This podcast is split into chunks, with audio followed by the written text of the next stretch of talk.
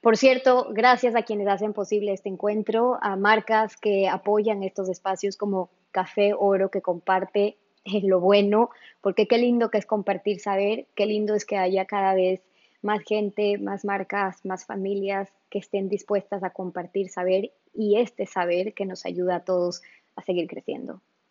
Saludos y bienvenidos. Gracias por acompañarnos. Hoy tengo el gran gusto de compartir junto a ustedes un live espectacular por el que he esperado. Algunos de ustedes en tiempos de pandemia vieron que intenté hacer contacto con Carl Honore, a quien vamos a conocer más a fondo hoy y sobre todo parte del proyecto grandioso que está expandiendo alrededor del mundo, que fue parte y producto de una de sus obras, de uno de sus libros, del que vamos a conversar hoy, eh, autor de Elogio de la lentitud, de la lentitud como un método bajo presión y el reciente también elogio de la experiencia por el que ha trabajado. Carl Honore es periodista, eh, nació en Escocia, pero es licenciado eh, en historia, en lengua italiana por la Universidad de Edimburgo, es gestor de este movimiento slow. Cuando ustedes me hablan, me escuchan hablarles de esto, podrán notar que quizás hay eh, mucha ilusión de compartir con ustedes la paradoja que Carl lleva impartiendo al mundo, que es esta deliciosa paradoja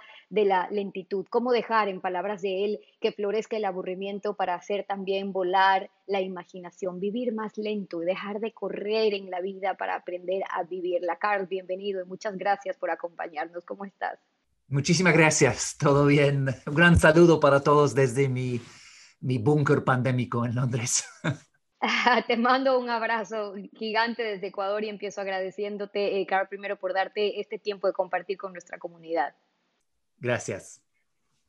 Quiero empezar hablando eh, de esa gran revolución que significó en tiempos en el que le eh, rendimos tanto culto a la rapidez, a la velocidad, entrar con este mensaje disruptivo desde ya algunos años de decir, oiga, pero es que hay más de ciencia y eficacia en hacer las cosas más lentos que creernos muy todos por seguirle rindiendo culto al multitasking. ¿Qué tan difícil fue empezar a romper? Porque yo creo que hay un gran trabajo en eso, Carl, a romper esos paradigmas.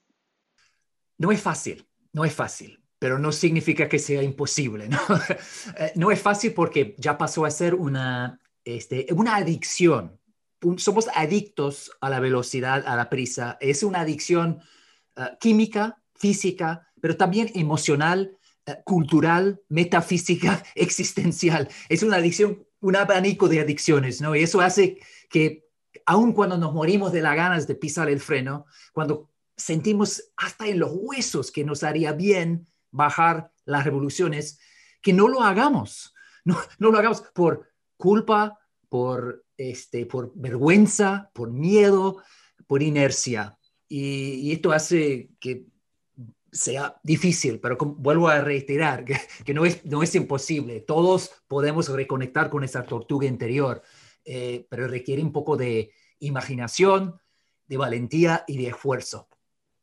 ¿Qué te hizo pensar, Cal, que era un momento para empezar a, rendirle un elogio a la lentitud, cuando está sobrevalorada la rapidez, la velocidad, cuando todos queremos ir más rápido, avanzar cada vez más rápido en la vida y además cuando nos tocó vivir en esta era también tecnológica, en este siglo XXI de redes sociales, de noticias al instante, al impacto donde todo parece ya temporal.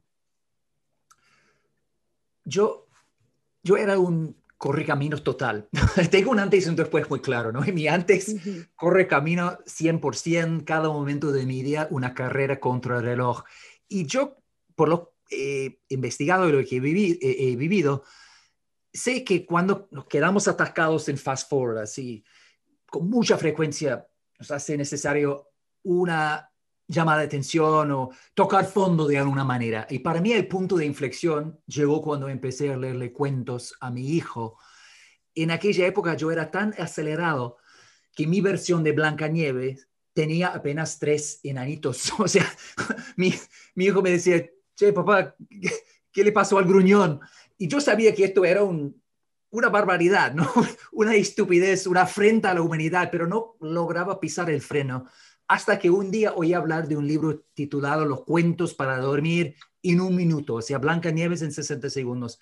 Y me dije, wow, qué idea más genial, tengo que conseguir ese libro ahora mismo de Amazon, entrega de drone. Pero gracias a Dios tuve una segunda reacción que fue muy diferente. Me dije, uff, ¿hasta dónde he llegado? Realmente tengo tanta prisa que estoy dispuesto a leerle un, este, un soundbite, un eslogan a mi hijo en lugar de un cuento. Eso fue el, momento de epifanía. Y me di cuenta que había perdido la brújula, la cabeza, el camino que tenía que, que reaprender el arte de ralentizar, de desacelerar, el arte de la lentitud. Y es lindo ver que tuviste un punto de inflexión muy sano dentro de todo, porque eh, gran parte de lo que, y, claro, eh, comparto también las historias que tú has contado, muchas veces tenemos que llegar a ese punto de inflexión desde la enfermedad, desde el caos, a, desde el burnout, a cuando ya nos hemos quemado laboral, física, socialmente, nuestro cuerpo ha dicho un alto, ya no puedo más con este ritmo de vida que estás viviendo. Y ese llamado es el que eh, a las malas y a las bravas eh, nos obligan hacer pausas y a decir, esta no es la manera en la que yo puedo seguir viviendo. Pero cuando se da ese momento, quizás para quienes nos están viendo, Carl, y sienten que están a punto de llegar a ese eh, momento de su vida en el que el cuerpo y la propia vida les dice, ya no más así, empieza a caminar más lento, a disfrutar de cada momento, no tiene sentido que vayas tan rápido si no lo puedes disfrutar. ¿Cómo aprender a vivir receptivo a ese mensaje sin esperar ese susto, esta enfermedad, porque ya saben que se están acercando? pequeños pasos, ¿no? E, eso me parece que es la gran ironía de, estos días, es que incluso cuando queremos ralentizar, queremos hacerlo rápidamente. O sea, la gente se da cuenta de que está a punto de llegar a un burnout y que hace, bueno, se apunta a un, este, un curso de yoga y luego sale corriendo a un otro de meditación y como que llega con un espíritu fast, un espíritu rápido a la lentitud, que no, nunca, no, no, no va a dar fruto, no, vas, no, te va a salir. Lo que siempre toca al principio es un momento, y un momento a mi juicio bastante prolongado, de pausa, de reflexión, eh, crear un espacio temporal físico para reconectar contigo mismo, ¿no? Para lidiar con esas grandes preguntas, ¿quién soy? ¿Cuál es mi propósito en este mundo? ¿Qué, es el, qué, quiero que sea el sentido de mi vida? Ah, ¿qué, ¿Qué puedo hacer para ser mejor pareja, padre, empleado, vecino, ciudadano, persona? Y estas preguntas requieren tiempo. Entonces, yo siempre lo que recomiendo a la, a la gente que tiene ganas de entrar en esta corriente de slow living, de lentitud, de, la filosofía slow, es tomarse un tiempo de reflexión, porque la sociedad de hoy, la sociedad adicta a la velocidad, es una sociedad obsesionada con la reacción.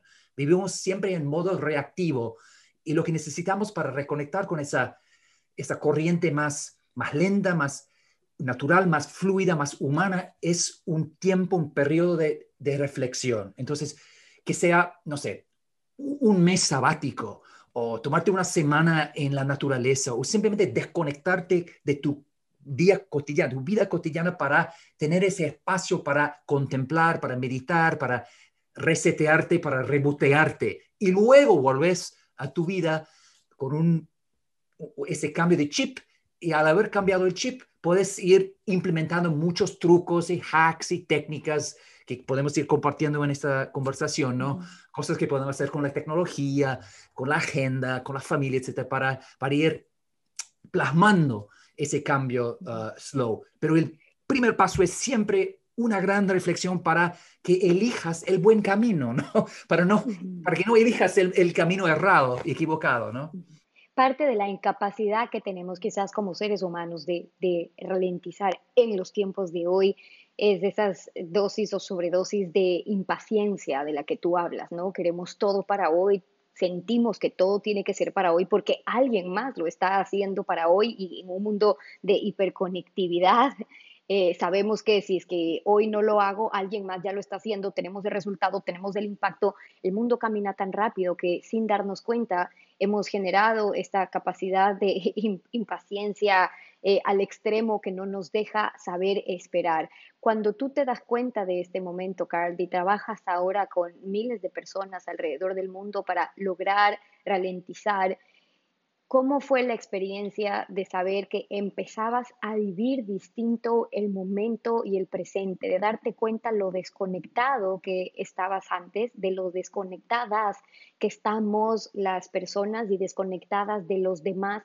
por tener nuestra cabeza siempre en el mañana, en lo que hay que hacer y en los mil oficios del multitasking?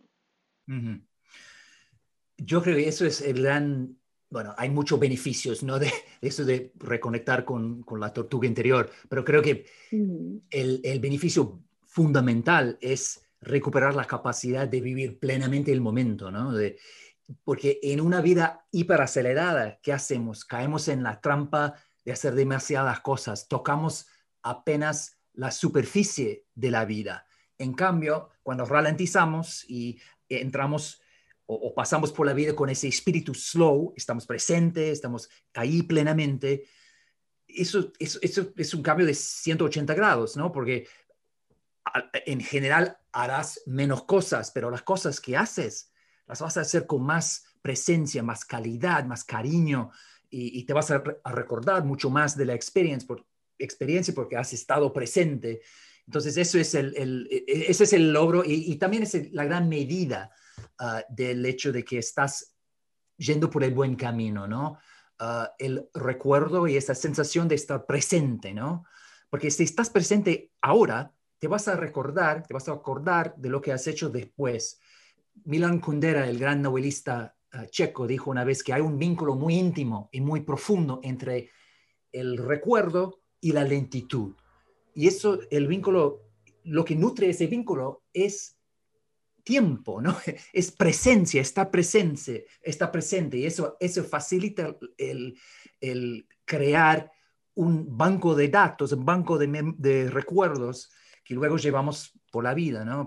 Y eso explica el hecho de que mucha gente tiene esa sensación de llegar a domingo o fin de año y cabeza en la almohada y mira hacia atrás y se dice, no me acuerdo de nada. Y tengo la sensación de haber terminado alguna serie en Netflix la semana pasada, ni me acuerdo de cómo, cómo terminó o qué, qué, fue lo que cené anoche. Nada, no se te pega nada porque todo pasa de manera borrosa y fugaz. Y ralentizando, lo que hacemos es que dejamos esa condición de borrosa y pasamos al a, tener las cosas bien claras ¿no? y vivirlas plenamente. Quizás hoy más que nunca creo que la gente está con sed, hambriente, hambrienta, desesperada de aprender a vivir más lento, pero me atrevería a decir, Carl, que quizás uno de los problemas más grandes es que no sabe cómo ir descubriendo esa tortuga interior porque sigue involucrada en este círculo en el que no le da tiempo o cree que pierde tiempo si se dedica a encontrar esa tortuga cómo trabajarla desde esa primera reflexión a la que tú nos invitas, pero luego saber que hay una tortuga interior ahí lista para enseñarnos a vivir nuevamente desde ese espacio de lentitud. Yo creo que la clave está en, hacer pequeños este, experimentos o proyectos pilotos, ¿no? De probar cosas, porque mucha gente tiene miedo de que, o piensa que entrar en la corriente slow significa un cambio total de su vida, no sé, tirar el iPhone por el borde, ir a vivir en el campo, cultivar zanahorias biológicas y todo. Y esa es una versión de la lentitud, pero no es la única. Y, para mucha gente, unos pequeños ajustes, unas pequeñas inyecciones de lentitud pueden generar beneficios enormes. No en muchos casos no hace falta un, gran cambio. Entonces, yo que lo que, lo que yo siempre le aconsejo a la gente es hacer pequeñas pruebas, experimentos. esta semana yo dejo la oficina cuando el trabajo está hecho. Punto. No, no me quedo ahí por vergüenza o por, porque siento la... porque los demás se quedan, simplemente me, marcho, vuelvo a casa. Y al final de la semana hago como un debriefing y, y veo cómo me fue, cómo me sentí aumentó mi productividad, me sentí mejor en casa, etc. Y, y, irás como ajustando y modificando ese, esa práctica. Puedes hacer la misma cosa con tu, celular, ¿no? Eh, los próximos siete días voy a apagar mi celular, no sé, tres, tres horas al día, dos por la mañana, una por la tarde, qué sé yo, depende de la persona. Y luego ver después cómo te fue, cómo te sentí. Eh, fue demasiado o podrías apagarlo un poco más. Entonces, ir siempre evolucionando y modificando tu propio, porque no hay ninguna fórmula mágica ni universal para ralentizar. Eh, todos tenemos que, primero, esto es un poco la ironía, ¿no? Tenemos que ralentizar para encontrar nuestra propia fórmula, ¿no? Ah, pero está al, alcance de todos, ¿no? Porque estos trucos son, en general, son muy modestos, son muy pequeños, pero son inmensamente poderosos. Lo que hace falta es tiempo y, y atención y paciencia para ir sabiendo y aprendiendo cómo implementar cada truco en tu vida, porque no, no puedes descargar una vida lenta de Amazon mañana, ¿no? no, no funciona así, es, es una cuestión de forjar tu propio camino, de forjar tu propia vida slow.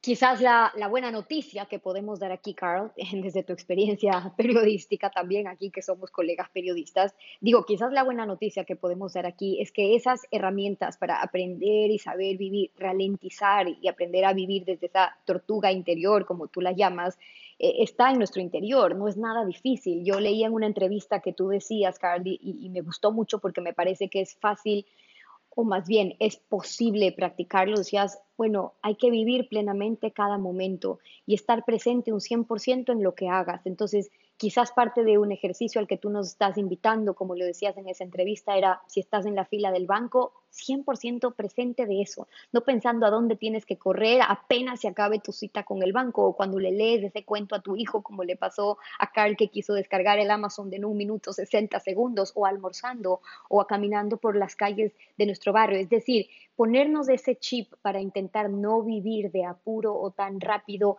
está en estas cosas sencillas, quizás del día a día en la cotidianidad, Carl, no hay que irnos a buscar a otro lado.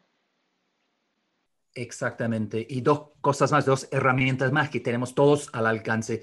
Una, una es la, la respiración. Tenemos una palanca de lentitud en cada cuerpo, ¿no? O sea, si te encuentras en ese estado un poco agitado, hiperacelerado, distraído, sobreestimulado, tú tienes tu respiración, puedes respirar hondo cinco, ocho veces, tres, cuatro veces, eso te, te generará un cambio químico corporal instantáneo, te ralentizará en el, en el acto, en el momento. Y eso es algo que todos tenemos a mano, ¿no? Es la respiración propia. Otra cosa es la naturaleza. Eh, ya sabemos de los estudios que estar en, en, un espacio verde, y no hace falta que, bueno, que sea un bosque o las Amazonas o qué sé yo, alguna jungla.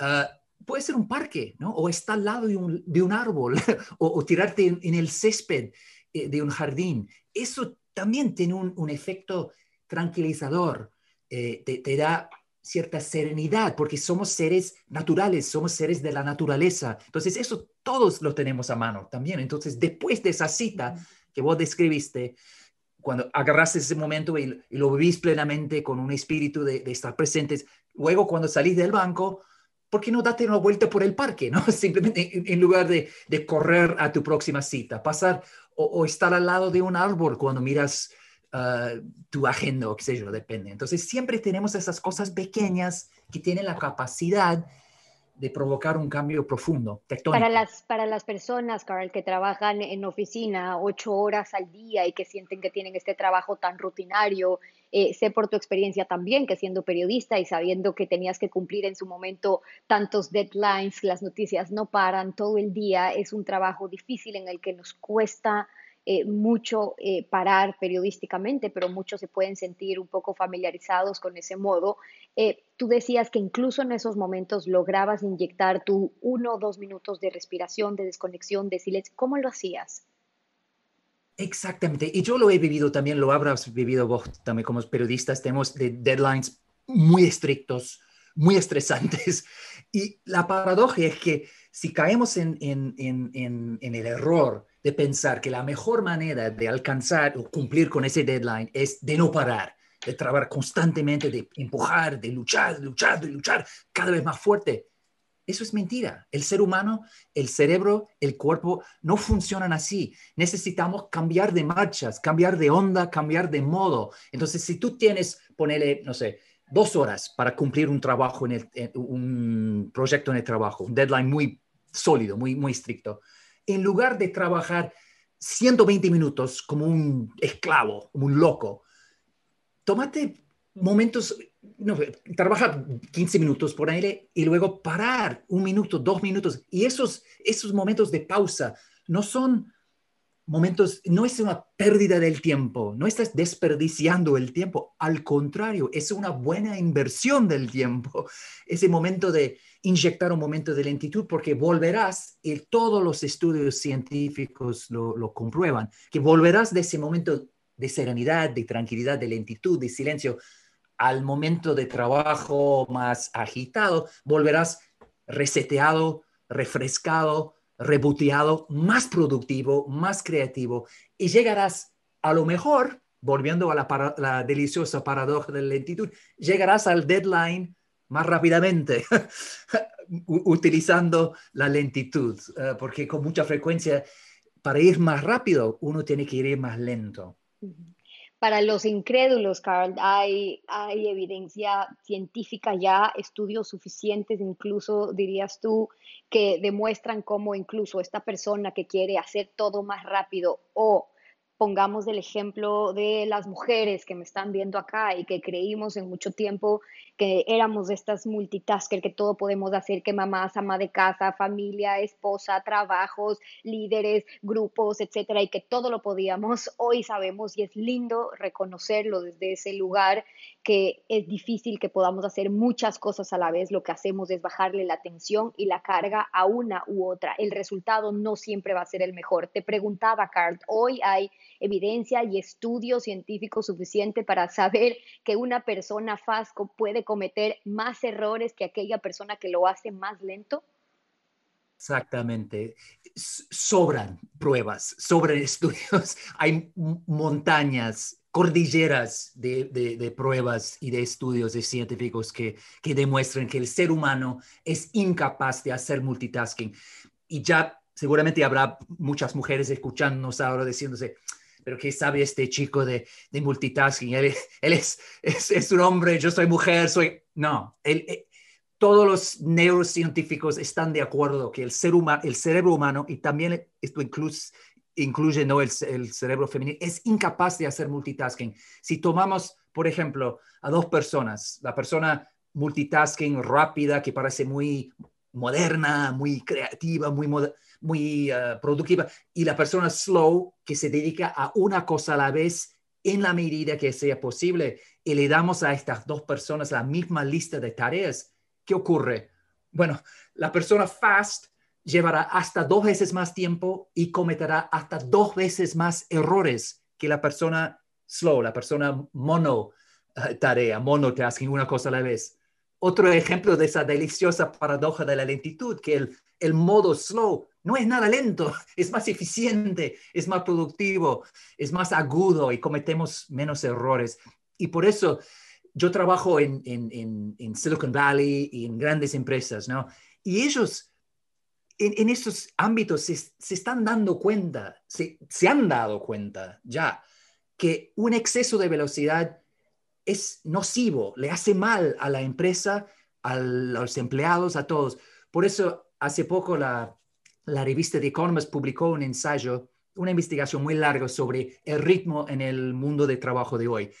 Y llegaron a la conclusión que es, una, es un perfecto resumen de toda esta filosofía slow, que eh, los últimos, el último párrafo, las últimas dos líneas de esta, de esta investigación de The Economist eran, olvídate de la aceleración frenética, dominar el reloj del business, ¿no? del trabajo, va sobre saber cuándo elegir ser rápido y también cuándo ir lento, rápido y lento, rápido y lento. ahí lo tenés, ¿no? En, en pocas palabras, la filosofía slow en acción, elegir la velocidad adecuada. Claro, en algunos momentos la rapidez es la mejor opción, pero en otras tienes que buscar esa tortuga, tortuga liebre. Y fíjate que eso es The Economist, la revista The Economist, diciéndonos que, que hace bien la lentitud. No es una mensual budista, una semanal de acupuntura. Es la Biblia de la gente más emprendedora, más exitosa,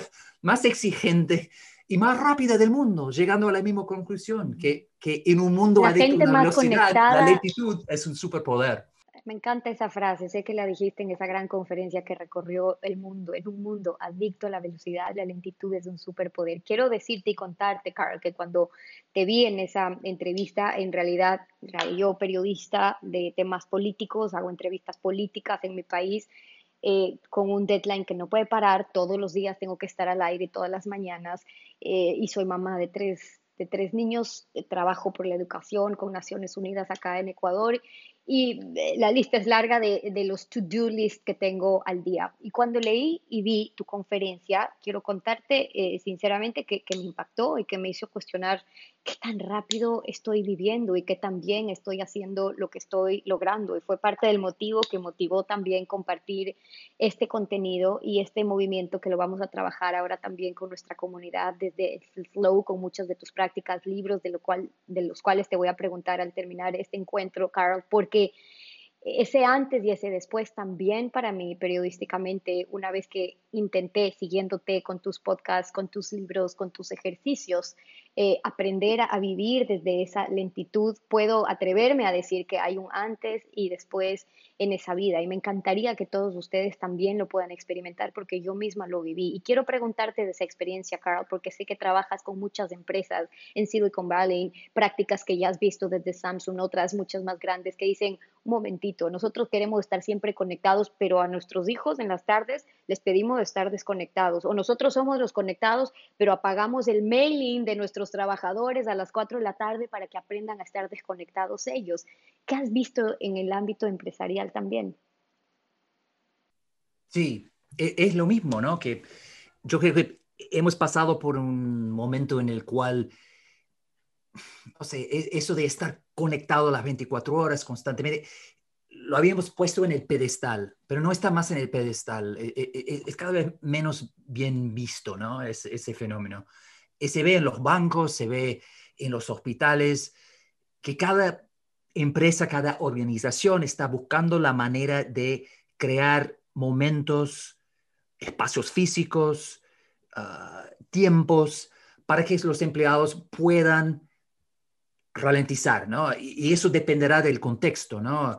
Puede ser, tú has mencionado algunos ejemplos, yo también trabajo para una bodega, ¿no? De vinos en, en, este, en Portugal y ellos implementaron un almuerzo fijo para todos los empleados, o sea, paran todos a mediodía, se sientan alrededor de la mesa y, ya, y, comen, obviamente, pero hablan, conversan, comparten el momento, ideas y luego vuelven al trabajo. Y eso es algo muy sencillo. Estos son rituales universales de nuestros abuelos de, hace siglos que hemos tirado por el borde. ¿Por qué? Porque nos parece, eh, hablamos siempre del, eh, eh, en Silicon Valley hay una frase hecha, que, que se dicho que escucha mucho, ¿no? Que hablan, quieren que todo sea frictionless o sin fricción, ¿no? Todo tiene que pasar súper rápidamente sin ninguna fricción.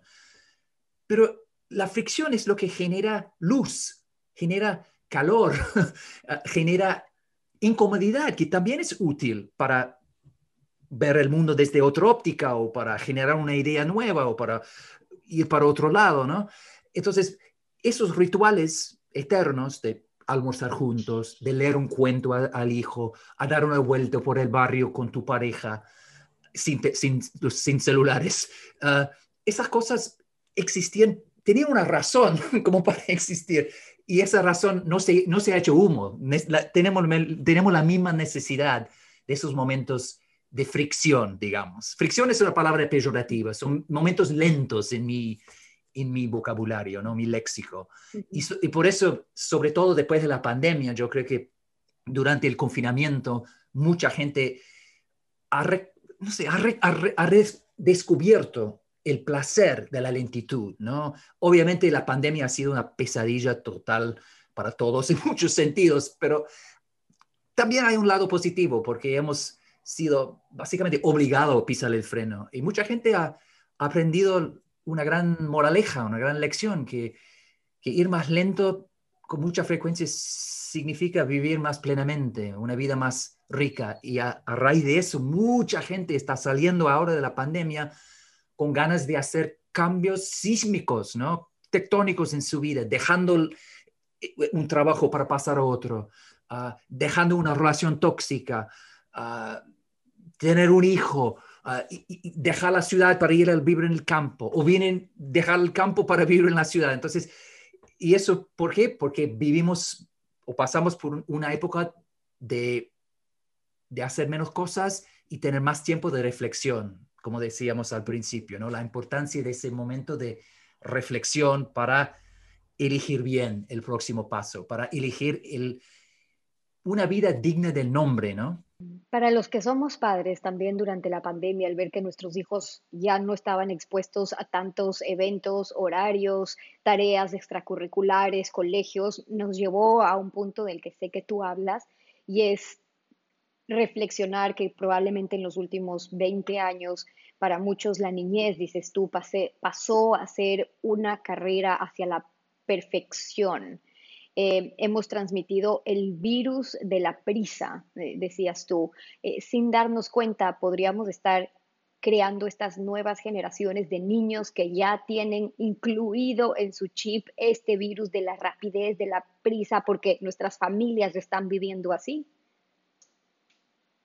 Sí, sin ninguna duda. Estamos, al haber transmitido ese virus de la prisa a la próxima generación, estamos sacrificando muchas cosas, muchas cosas sobre el, altar de la prisa, ¿no? Los niños pagan un precio muy alto cuando no tienen tiempo para, para ralentizar, para, incluso para aburrirse, ¿no? Eh, y, eso se ve en, el, en, el, aumento brusco, ¿no? De problemas, trastornos mentales, eh, trastornos de, de, anorexia, tipo eh, problemas de salud, ah, ansiedad, estamos viendo niveles récord, ¿no? Entre los chicos, los niños de hoy. Y yo creo que una razón, un factor en eso es esa vida hiperacelerada. No tienen tiempo para, bueno, en el fondo para ser niños, ¿no? Porque salen del útero y echan a correr, cuando en realidad lo que necesitan es, es el tiempo tiempo y espacio para explorar el mundo a su, a su antojo, a su ritmo, ¿no? y como decía antes, para aburrirse. El aburrimiento es, es, un, es un regalo, ¿no? Pero en el mundo del siglo XXI le tenemos tanto miedo, es como el pecado magistral y, y, genera mucha angustia en los padres. Cuando un chico le dice a su padre hoy por hoy que se aburre, oh no, el padre se siente mal, estoy fracasando como mamá o papá, mi padre, mi, chico se, se, aburre, ¿dónde está el iPad?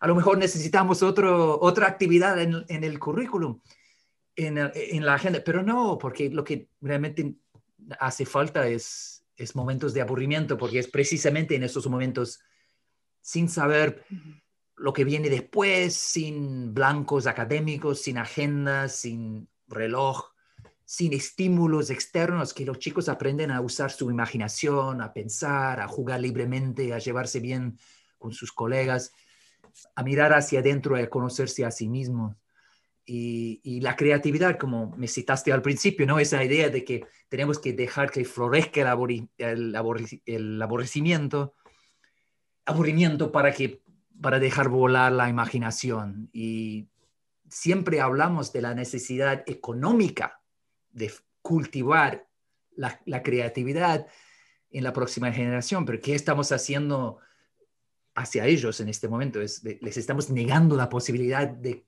de, cultivar esa capacidad, ¿no? Porque no le damos tiempo, le damos agendas, le damos tabletas, le damos tareas. El reto tan grande que tenemos como padres y formadores y educadores de saber aplastar ese botón, botón off, y como dice Karen, aprender a vivir también en este modo avión, de donde no estamos todo el tiempo conectados, no solamente porque aprendemos a vivir mejor y a estar presentes, sino porque luego vemos las consecuencias de esa hiperconexión, desde el mal sueño, el dormir mal, la causa de dispersión, porque no estamos conectados con nada, el creer que estamos conectados con todo, y luego problemas de ansiedad de otro tipo que hoy, eh, como nos decía eh, hace tiempo el doctor Rojas, de una entrevista que hicimos en España, decía, hoy los males, las enfermedades del siglo XXI están precisamente en esa depresión, en esa ansiedad, en esa soledad, que es producto de este modo de vida en el que hemos decidido eh, voluntariamente hemos escogido vivir, pero siempre está la posibilidad de dar esa vuelta a la que nos está invitando Carl. Quiero preguntarte por eso, Carl, cuando tú trabajas en tus talleres con personas que ya, uno, han reflexionado y entendido el gran beneficio de este movimiento slow, de aprender a vivir más lento, ¿cómo trabajas con ellos en talleres, con prácticas para que empiecen a desacelerar?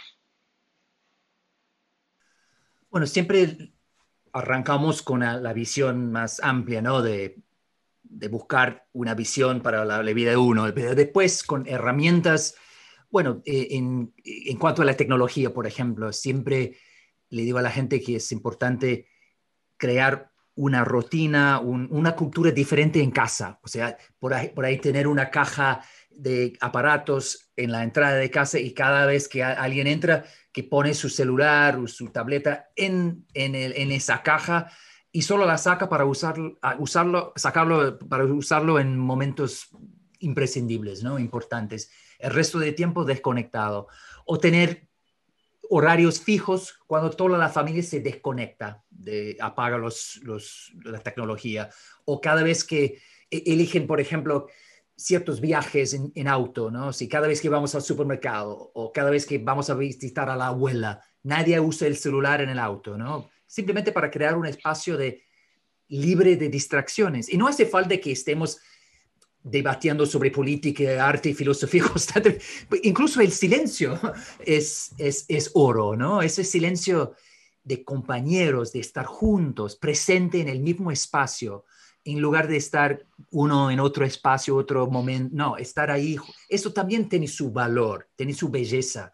Entonces, siempre le ayuda a la familia a, rediseñar la, casa y el uso de la casa. Entonces, otro, otro enfoque también es la agenda, ¿no? Es sentarse alrededor de la mesa toda la familia y analizar el uso del tiempo, eh, replantear tal actividad, realmente esta actividad nos importa verdaderamente o no, o podemos la podemos dejar caer.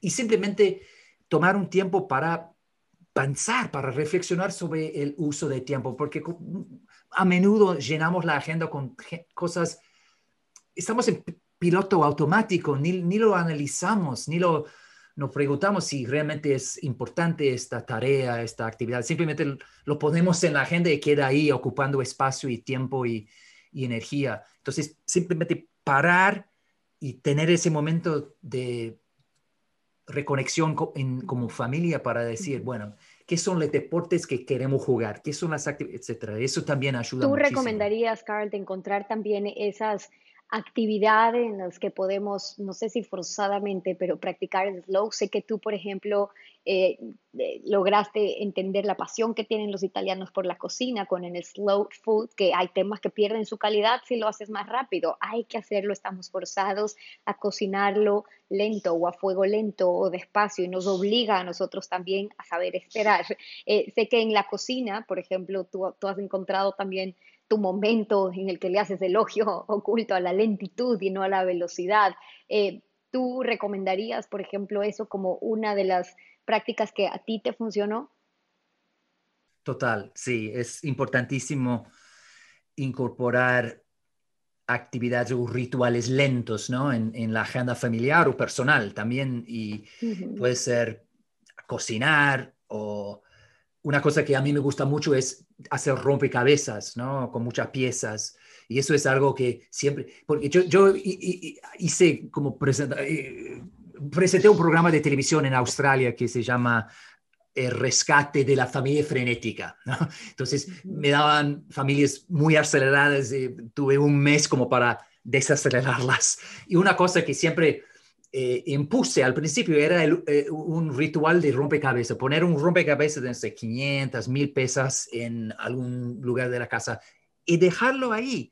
es impresionante cómo se transforma en un oasis de zen, ¿no? un, un refugio, un, lugar que atrae a la gente en momentos de lentitud, es meditativo y todo.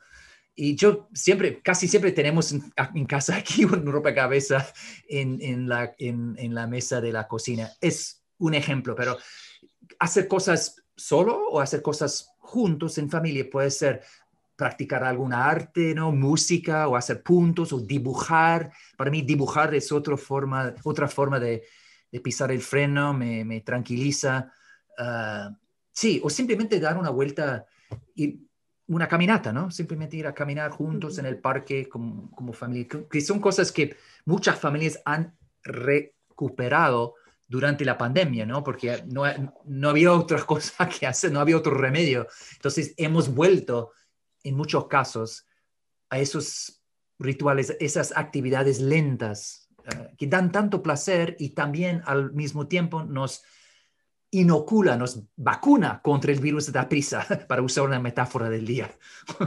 Eh, Carl, aparte de tus libros y el elogio de la lentitud, eh, sé que tienes eh, también herramientas que podrían quizás ser de, de, fácil acceso y uso. Yo les paso después.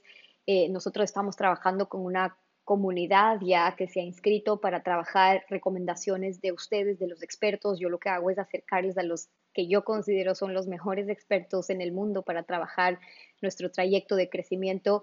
Eh, y revisaba también que tienes, claro, tu, tu, tu, librito donde pueden ver ciertos hábitos, prácticas, experiencias para aprender a vivir eh, más lento.